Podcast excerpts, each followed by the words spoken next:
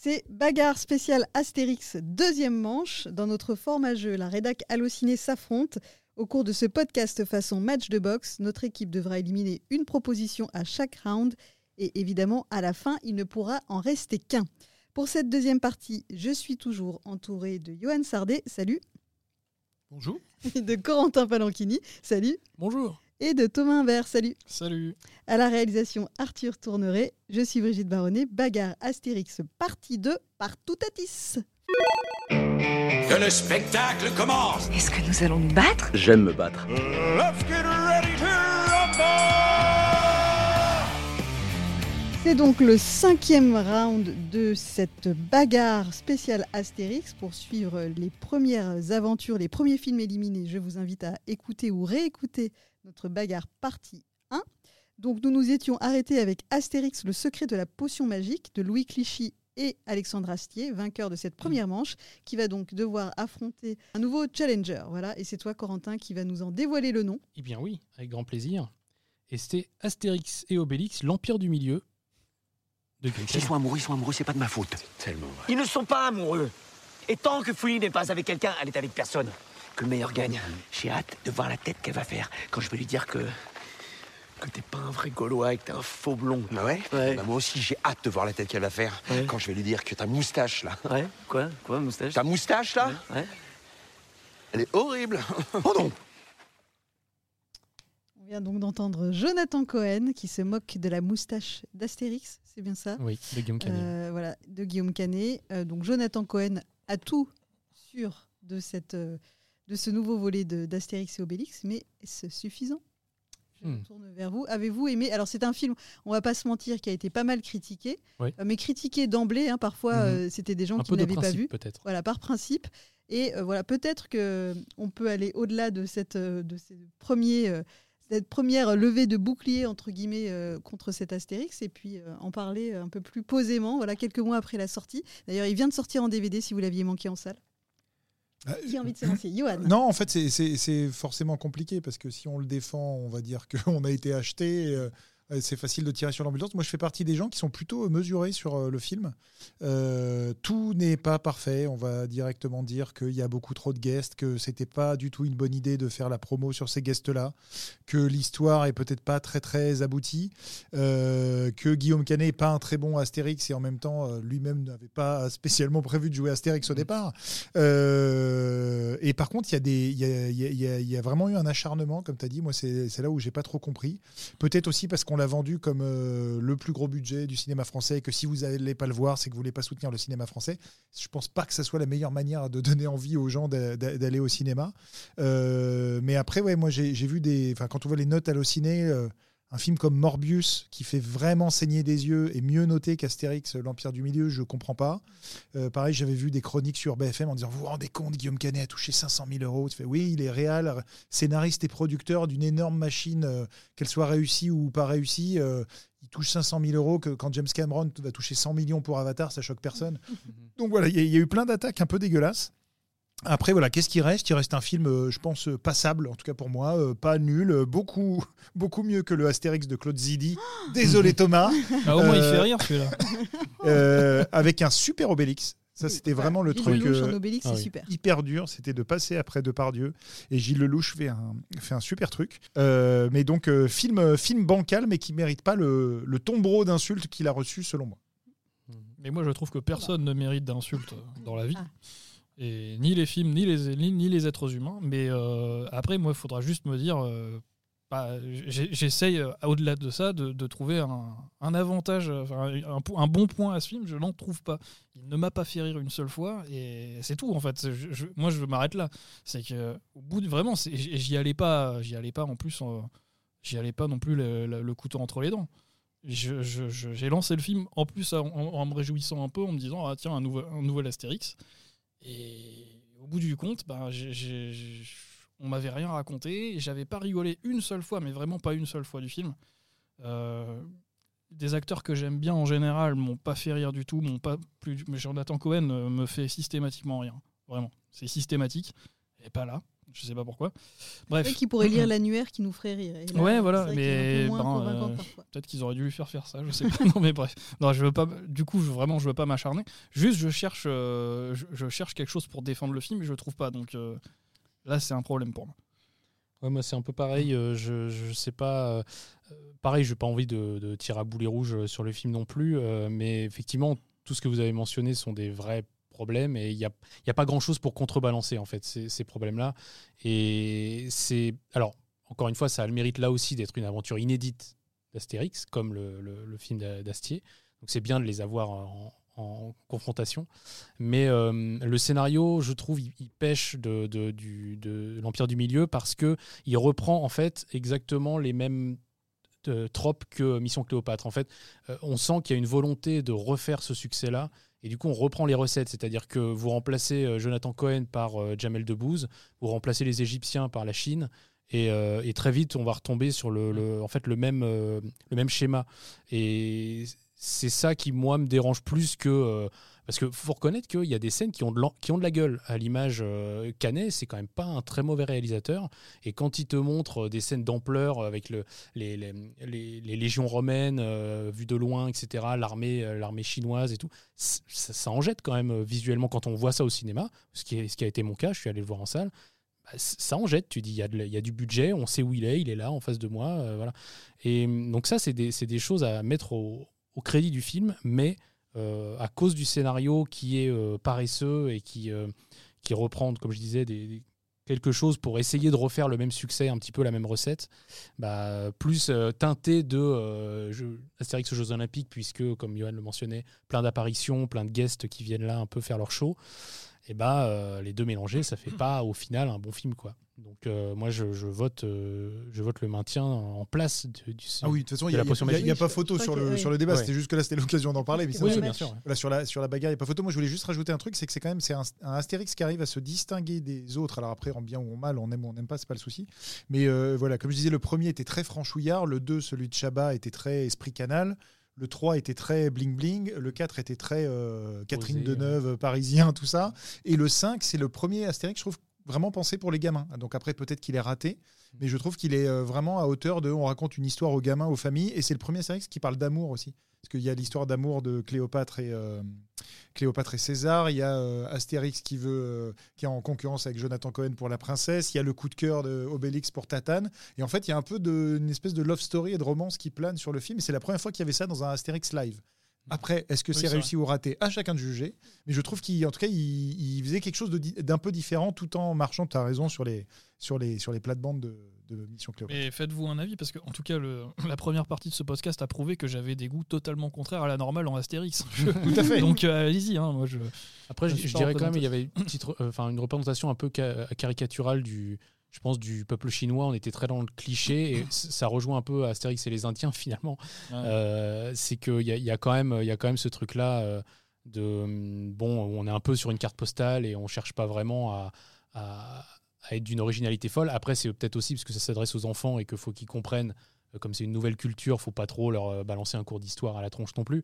Mais, mais oui, voilà, petit, un petit truc un peu dommage aussi de ce point de vue-là, je pense.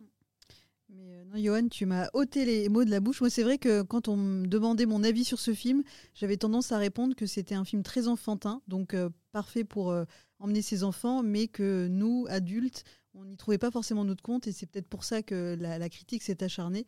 Mais si on y va juste en se disant c'est pour les gamins, ça va plaire à mes enfants, et moi, ma théorie, ce serait que, Guillaume Canet a pensé avant tout à ses enfants en faisant ce film, et d'ailleurs, il y a même euh, son fils Marius qui a une, scène et voilà, je pense que souvent c'est le kiff d'acteurs ou de réalisateurs de dire ah bah enfin mes enfants peuvent voir mon film et c'est souvent pour ça qu'ils font des voix d'animation d'ailleurs. Et voilà, ça c'est ma petite théorie sur sur le film. Alors ça ça veut pas dire pour autant que c'est un chef-d'œuvre ou quoi, mais je pense qu'au moins pour cette cible euh, enfant, euh, ça ça peut fonctionner et euh, j'imagine et j'ose espérer que que les enfants ont aimé. Et euh, petite anecdote, c'est un film qui rentre aussi dans la, un peu dans la, la- le, le canet Cinematic Universe de réalisateur, puisqu'on retrouve une thématique qu'il y a dans pas mal de ses films, qui est une sorte de d'autodérision de lui-même. Euh, et de la façon dont les gens le perçoivent. Oui. Parce que son Astérix, il est très euh, en insécurité, il sait pas trop, et c'est un peu ce qu'est Canet au moment où il prend le rôle d'Astérix. Il se dit bon, ça devait pas être moi, je suis obligé de le faire, et en même temps, je dois être réel derrière. euh, comment je vais gérer le truc Et donc, tout au long de la filmographie de Guillaume Canet, il y avait ça dans Rock'n'Roll par exemple. Il y a toute cette réflexion sur lui-même en fait et Même la dans, dans façon les dont petits mouchoirs, où en fait, il, il expliquait que chacun des personnages des petits Oui, mouchoirs de était ses- une, une de ses facettes, en fait. Oui, voilà. Donc, euh, donc, voilà, donc c'est un vrai film de Guillaume Canet, euh, si vous en doutiez. En tout cas, le vainqueur de ce nouveau round, c'est Astérix, le secret de la potion magique, qui élimine donc le dernier épisode en date d'Astérix et Obélix, l'Empire du Milieu, sorti cette année au cinéma et disponible en VOD et DVD. Et on enchaîne avec le sixième round. Et Thomas, tu vas nous dévoiler le prochain film. Qu'est-ce donc? Qu'est-ce donc? Astérix le Gaulois, tout simplement, 1967. En 50 avant Jésus-Christ, 50. nos ancêtres les Gaulois avaient été vaincus par les Romains après une longue lutte.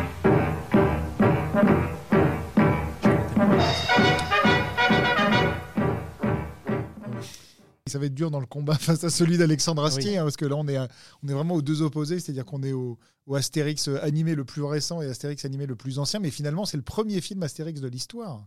Oui. qu'il a quand même cette valeur euh, hyper symbolique. Je pense que c'est le premier qu'on a tous vu. Mhm. Euh, voilà, Bah, on, a, on commencé par les dessins animés. Ça a bercé Je notre sens enfance. que la nostalgie va Ouais. poindre. Mais moi, euh, je laisse parler ma nostalgie. euh, Je, je, je- je vote pour celui-là parce que c'est. Avec Corentin, j'entendais Corentin dire euh, rien que les notes de musique. Et moi, c'est exactement ça. C'est rien que les notes de musique, ça, me, ça, ça éveille un truc. euh, que voilà, c'est- des souvenirs d'enfance. Et c'est pas le seul euh, Astérix animé d'ailleurs euh, qui, qui en réveille. Mais je voudrais pas spoiler le reste. Je sais pas ce qu'il y aura derrière. Mais moi, j'aime beaucoup euh, les 12 travaux d'Astérix aussi. Donc bon, je sais pas s'il sera dans la sélection. Mais en tout cas, celui-ci. euh, que ce soit sur les voix des comédiens, l'animation, même je me rappelle le film, le générique, c'est des personnages qui se dessinent les, euh, Ils sont dessinés par Uderzo. Ils sont ouais. dessinés par Uderzo au fur et à mesure. La musique, tout. euh, voilà. Ah. C'est la musique d'Astérix. C'est presque la musique officielle d'Astérix, alors oui. que c'est une BD. C'est bien sûr, bien avant. Jean-Jacques Goldman, et que j'aime aussi beaucoup. Mais, mais bref, euh, non, euh, si on laisse parler son cœur, je, je vais voter pour lui. Moi, je, je suis obligé Ouais, aussi quand même de laisser parler euh, le, le, le- le- le- le regard un peu cinématographique. Il y a le cœur, mais aussi mon cœur, euh, en plus du regard cinématographique, va vers euh, Alexandre Astier, parce que là, pour le coup, le, film a une valeur, euh, comme on disait, historique et nostalgique, mais euh, il a pris 1500 ans dans la tronche. Mais Est-ce que ça En termes d'animation, vraiment, c'est euh, pas beau, quoi. Ouais, je sais pas. C'est- tellement, en fait, c'est tellement ancré dans un truc que t'as presque l'impression de voir la BD sur l'écran. Oui, c'est- ça, ouais. Après, Et ouais. donc, euh, de ce point de vue-là, c'est pas gênant, je trouve. Mais bon, euh, Bah, surtout qu'en plus, euh, là où il part avec un petit handicap, c'est qu'il a le. Il a l'esthétique des premiers Astérix vrai. n'a plus aujourd'hui. Aujourd'hui, euh, Astérix, il ressemble à celui de, de- qu'il y a dans le film de Louis Clichy et d'Astier. Donc, euh, il a ce côté un peu old school. Euh, Panoramix ressemble pas vraiment à Panoramix. Euh, il, il a les, il a les, les tares, c'est beaucoup dire, mais il a les handicaps de son époque, quoi. On va Mm. dire ça. Par contre, musique euh, absolument exceptionnelle. euh, toute la BO est vraiment, vraiment géniale. En plus, c'est vraiment pour les enfants parce que euh, ils boivent de la potion magique, mais en fait, euh, ils n'ont pas tous les ingrédients. Du coup, ils essayent d'en refaire, mais ça fait pousser des super longs cheveux à toute la- tous les Romains et tout ça.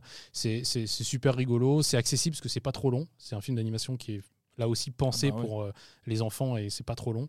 Mais après, oui, c'est sûr qu'en termes de, de- de qualité euh, par rapport comparé au secret de la potion magique, euh, d'ailleurs, c'est aussi une histoire qui tourne autour de la potion magique, celui-là. Mais, Ouais.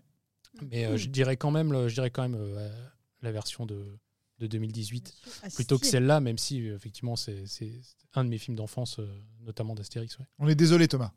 j'ai des goûts de vieux, qu'est-ce que vous voulez Et de beauf. Alors, De bouffe et On va de finir vieux. par se foutre sur la gueule. Thomas. On va- Donc à l'issue de ce sixième round, c'est donc à nouveau Astérix le secret de la potion magique qui l'emporte face à Astérix le Gaulois. Décidément, sacré compétiteur, c'est Alexandre Astier et ce Louis Clichy. Pour ce septième round, Ah, difficile, parce qu'on arrive à un film que Thomas a évoqué juste avant, Les 12 travaux Ah. d'Astérix 1976, euh, extrait. Ce formulaire vous permettra d'obtenir le formulaire rose. Le formulaire rose. Il est nécessaire pour l'obtention du laissez-passer A38. Guichet 12, deuxième étage, escalier B.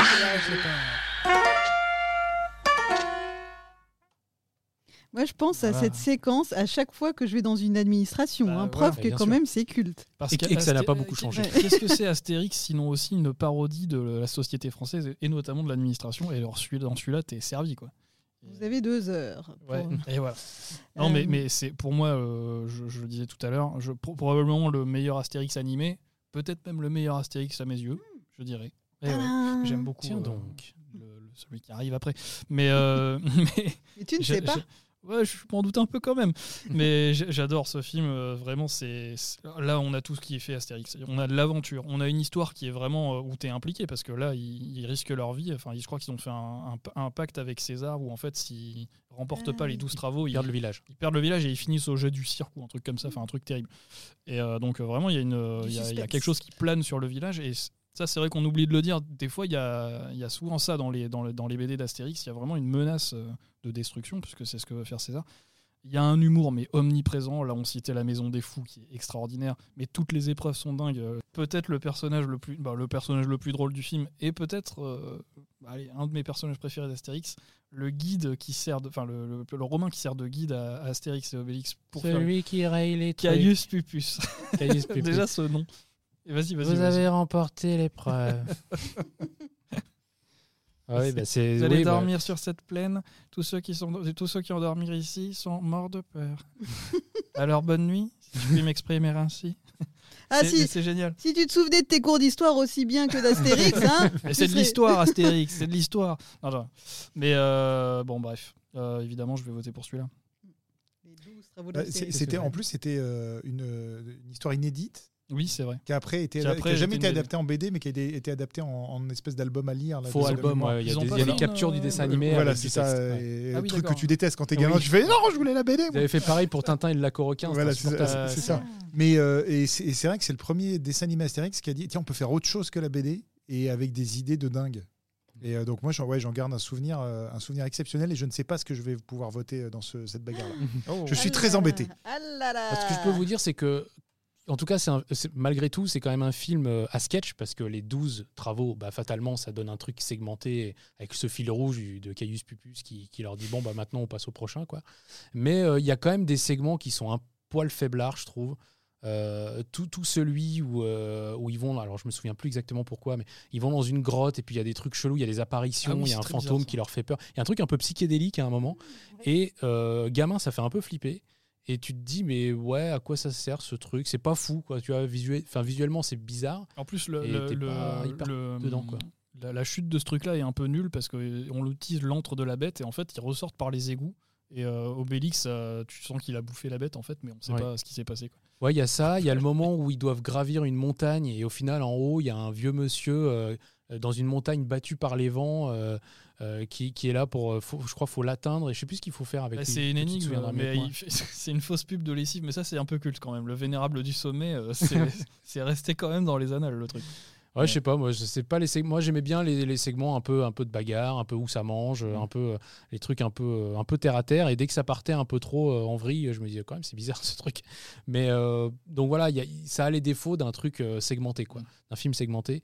Mais après, oui, c'est quand même très bien et on a plus de recul sur celui-là pour dire qu'il est devenu culte. euh, là où celui d'Astier, qui a, qui a quoi, 5 ans, c'est peut-être encore un peu tôt pour le mettre sur un piédestal en disant jamais, jamais, il ne descendra, il ne descendra. Celui-là, il a un peu fait ses preuves quand même. Donc euh, je vais voter, malgré les défauts que j'ai cités, euh, pour celui-là. Et donc, Nous avons du nectar et de l'ambroisie. Donc je, ra- je rajoute un point pour euh, Alexandre Astier. Comme ça, ça fait 2-1. Voilà, C'est bien. deux, un. Donc Alexandre Astier, avec son secret de la potion magique, est éliminé après avoir tenu tête pendant longtemps. Ouais. Il n'a pas su résister aux douze travaux d'Astérix, film culte s'il en est. Mais saura-t-il euh, tenir euh, face à son prochain euh, opposant? Huitième round, euh, c'est à Corentin. Astérix et Cléopâtre 68, donc Ah le oui. dessin animé. Ah, c'est compliqué là.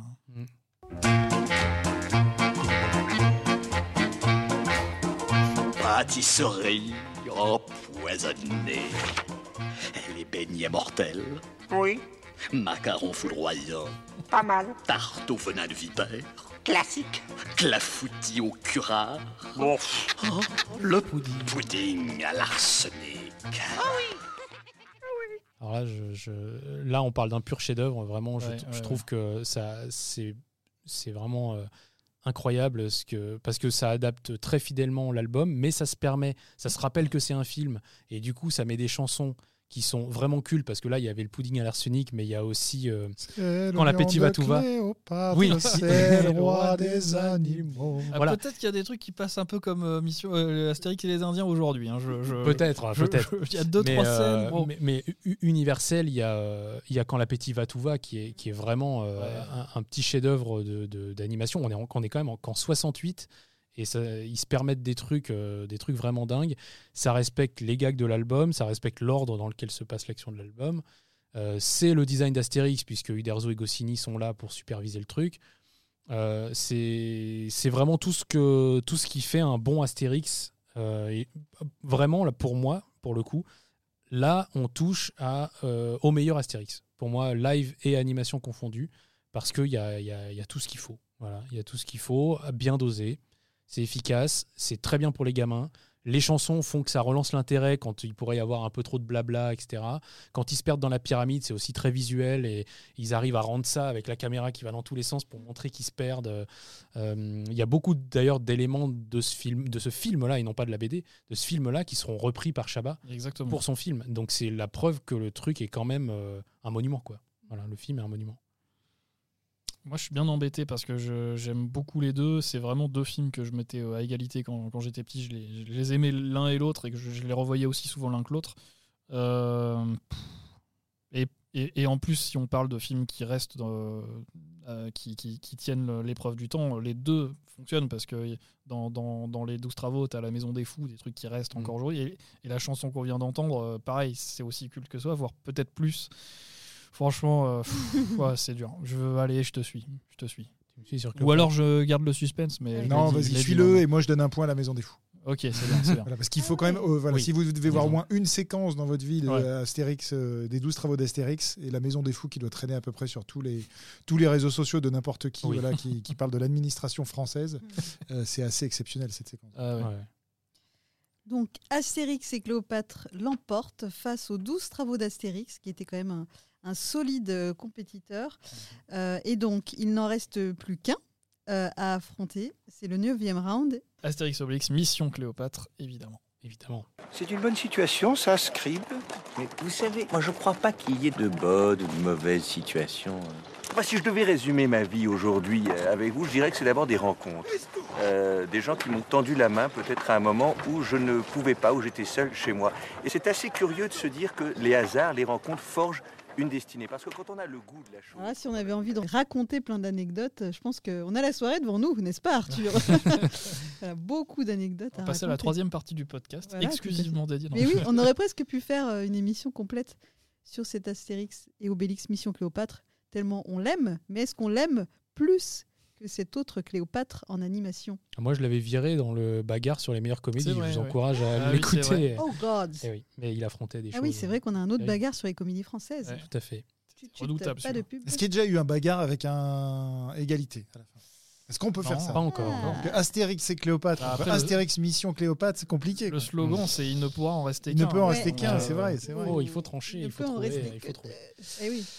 En tout cas, je, final. je- je me souviens que voilà, il y en a un qui a vraiment euh, bercé ma jeune enfance, euh, Asté- Astérix et Cléopâtre, et je me souviens très bien d'être allé voir le Mission Cléopâtre au cinéma en 2002, donc j'avais Mhm. 12-13 ans, et qui ressort en plus. Donc allez le voir, c'est euh, génial en salle. Si vous l'avez si vous l'avez jamais vu, le découvrir au cinéma, c'est c'est super. Et je me rappelle d'avoir euh, voilà, on rentre dans le dans le film commence à la dixième seconde à peu près, j'éclate de rire et en fait ça s'arrête pas jusqu'à la fin. C'est le voisin relou, quoi. Ah, en même temps sur ce film tu vas pas chialer quoi. C'est- non non mais vraiment j'ai ça c'était et pourtant je, je- ouais, c'est une des séances de cinéma où je me rappelle avoir le plus euh, ri. Donc euh, ah, c'est dur, je, je, je peux pas trancher sur ça. En, en fait, ce qui est- en tout cas, ce qu'on peut dire, ce qu'on peut rendre à... Moi, je suis pas forcément un, un enfin, je, mets- pas le film tout en haut comme plein de gens et tout. euh, toi, si tu l'avais éliminé, euh, je comprends aussi. Mais c'est que Alain Chabat a un amour de la Ouais. BD qui transpire à chaque image, à chaque vanne. Ouais. Et euh, voilà, on, on adore tous Alain Chabat pour euh, tout ce qu'il a fait, pour Burger Quiz, pour machin. Mais dans, dans ce film-là, on sent euh, voilà, une espèce de grand enfant qui, euh, voilà, qui, qui, qui peut mettre son, son rêve en image.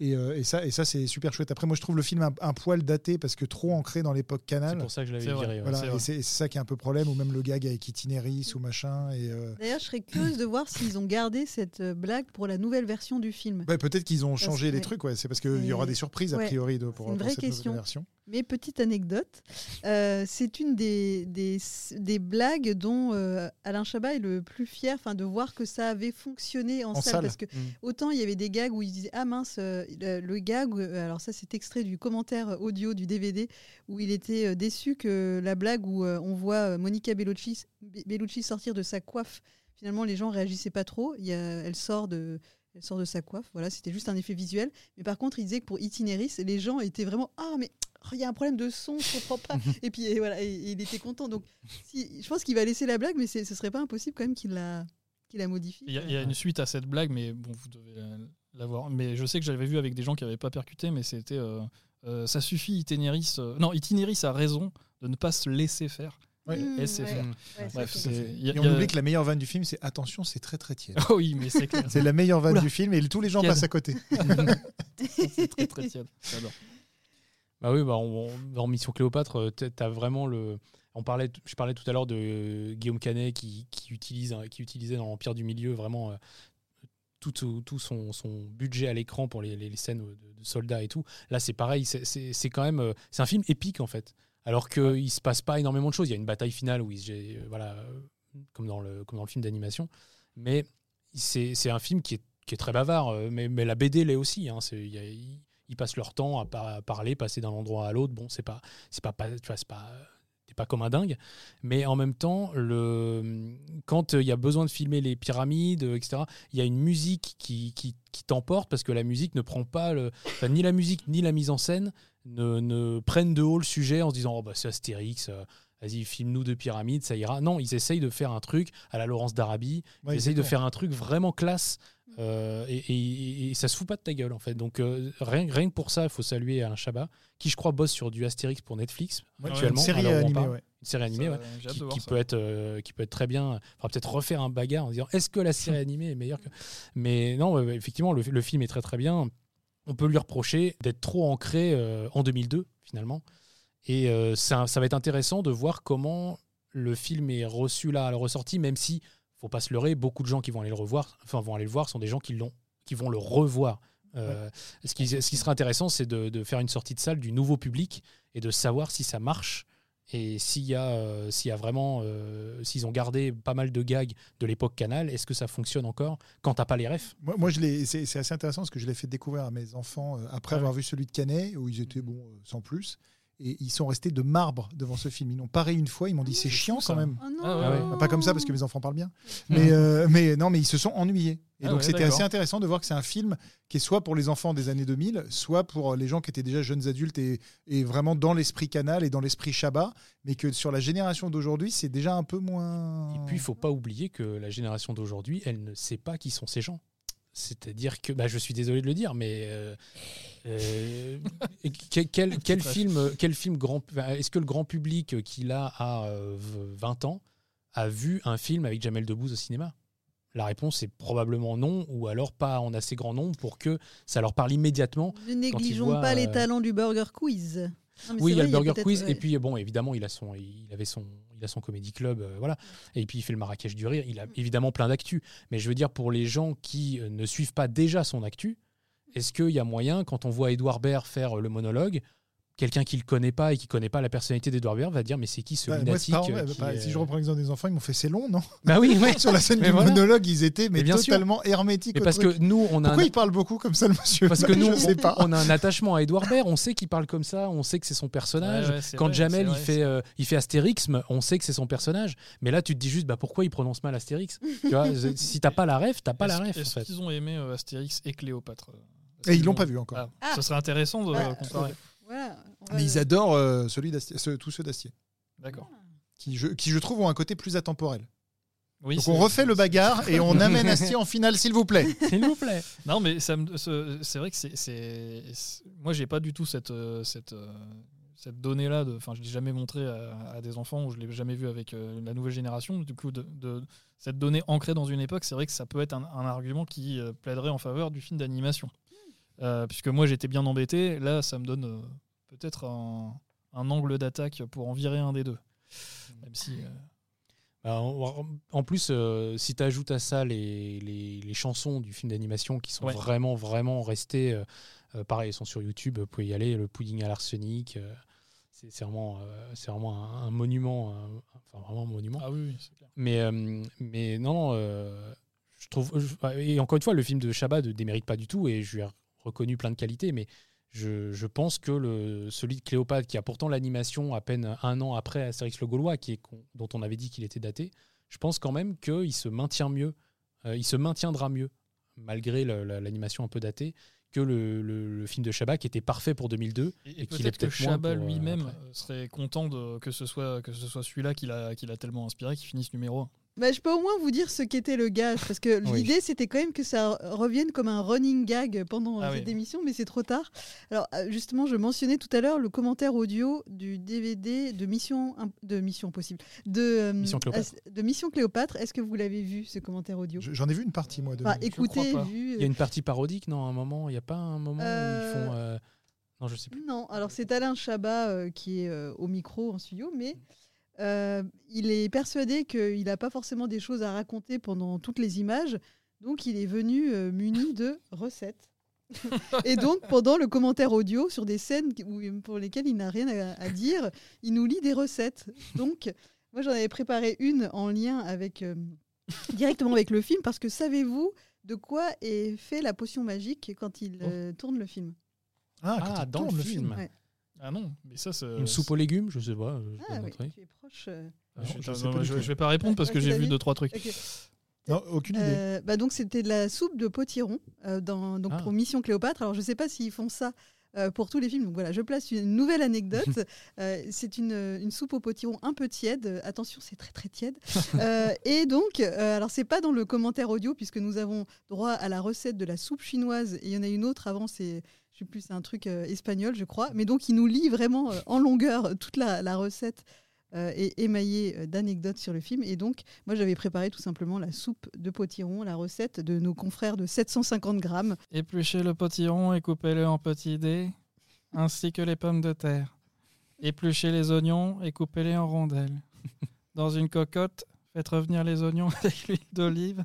Quand tout est bien doré, ajoutez les dés de potiron et de pommes de terre. Mouillez avec le, de, le bouillon de volaille. Bon, après, je vais faire la suite. hein. Bah, c'est très bien. Ouais, la voix, tu tiens bien, tu tiens bien la voix. bravo. Ah, mais Corentin, euh, je pense que ça aurait été. Ouais, on aurait pu euh, faire avec Michel Galabru, on aurait pu en trouver plein d'autres. Mais voilà, petite anecdote, si vous, je vous conseille le commentaire audio du film euh, que j'ai donc euh, vu récemment euh, pour les besoins de, de la ressortie du film. Et donc, euh, au passage, euh, ça nous met l'eau à la bouche puisque Mmh. j'ai oui. envie de, de passer derrière les fourneaux. Exactement. Exactement. Et très curieux de voir cette nouvelle version. Oui. Ouais, moi aussi. Ouais. Voilà, Ouais. pour- parce que Chabat a- a promis des surprises. Ouais. Et euh, quand Alain Chabat promet des surprises, c'est toujours sympa. On a. Donc, nous enregistrons le 4 juillet à la veille de la ressortie du film. Donc, le mystère a été précieusement euh, préservé sur le contenu de ces surprises. Alors, ça se trouve, c'est juste une ou deux scènes bonus à la fin, ce qui serait déjà très bien. Mais peut-être qu'il y a plus. C'est plus. C'est plus. Et ça, on- nous ne le savons pas encore, mais on va s'empresser de découvrir cette ressortie. Tout comme vous, nous vous le, nous vous le souhaitons. Donc, Astérix et Obélix, Mission Cléopâtre d'Alain Chabat ressort en salle à 5 euros, messieurs, dames. C'est le prix unique euh, de cette séance partout en France. C'est ce qui a été annoncé. Euh, donc, ce film qui ressort, le DVD du film préféré euh, de Johan, donc la ressortie en DVD de Astérix et Obélix contre, Contre César. César. Et enfin, le dernier en date de Guillaume Canet, donc qui s'appelle Astérix et Obélix, l'Empire du Milieu, euh, également disponible en DVD, Blu-ray probablement, et en VOD, voilà, si vous voulez le, le découvrir quelques mois après sa sortie en salle. Euh, C'est donc la fin de ce bagarre avec comme vainqueur un vainqueur un peu surprise. hein, 1968, Astérix Ouais. et Cléopâtre. Je pense que les auditeurs ne s'attendaient pas à ça. Ah non, je ne Ils disaient, pas. bon, c'est le film de Chabat qui gagne. Eh ben non, Eh ouais, mais Ouais. c'est Non. surprenant. c'est ça bagarre. C'est ça l'esprit bagarre. C'est une. Cléopâtre, mais pas celle que vous attendiez. Donc Bagarre Astérix, deuxième partie, c'est fini. Je vous rappelle qu'il y a une première partie que vous pouvez rattraper sur notre chaîne podcast Allociné. Merci Thomas, Johan et Corentin pour euh, votre passion pour Merci Astérix. On espère que vous aurez ri autant que nous. Nous avons ri à faire cette émission. Oui. Et pour être sûr de ne manquer aucun épisode, on vous invite à vous abonner à notre chaîne sur Acast, Spotify, Deezer, Apple Podcast ou votre appli préférée. Merci à tous et à bientôt. Salut Salut. Allociné,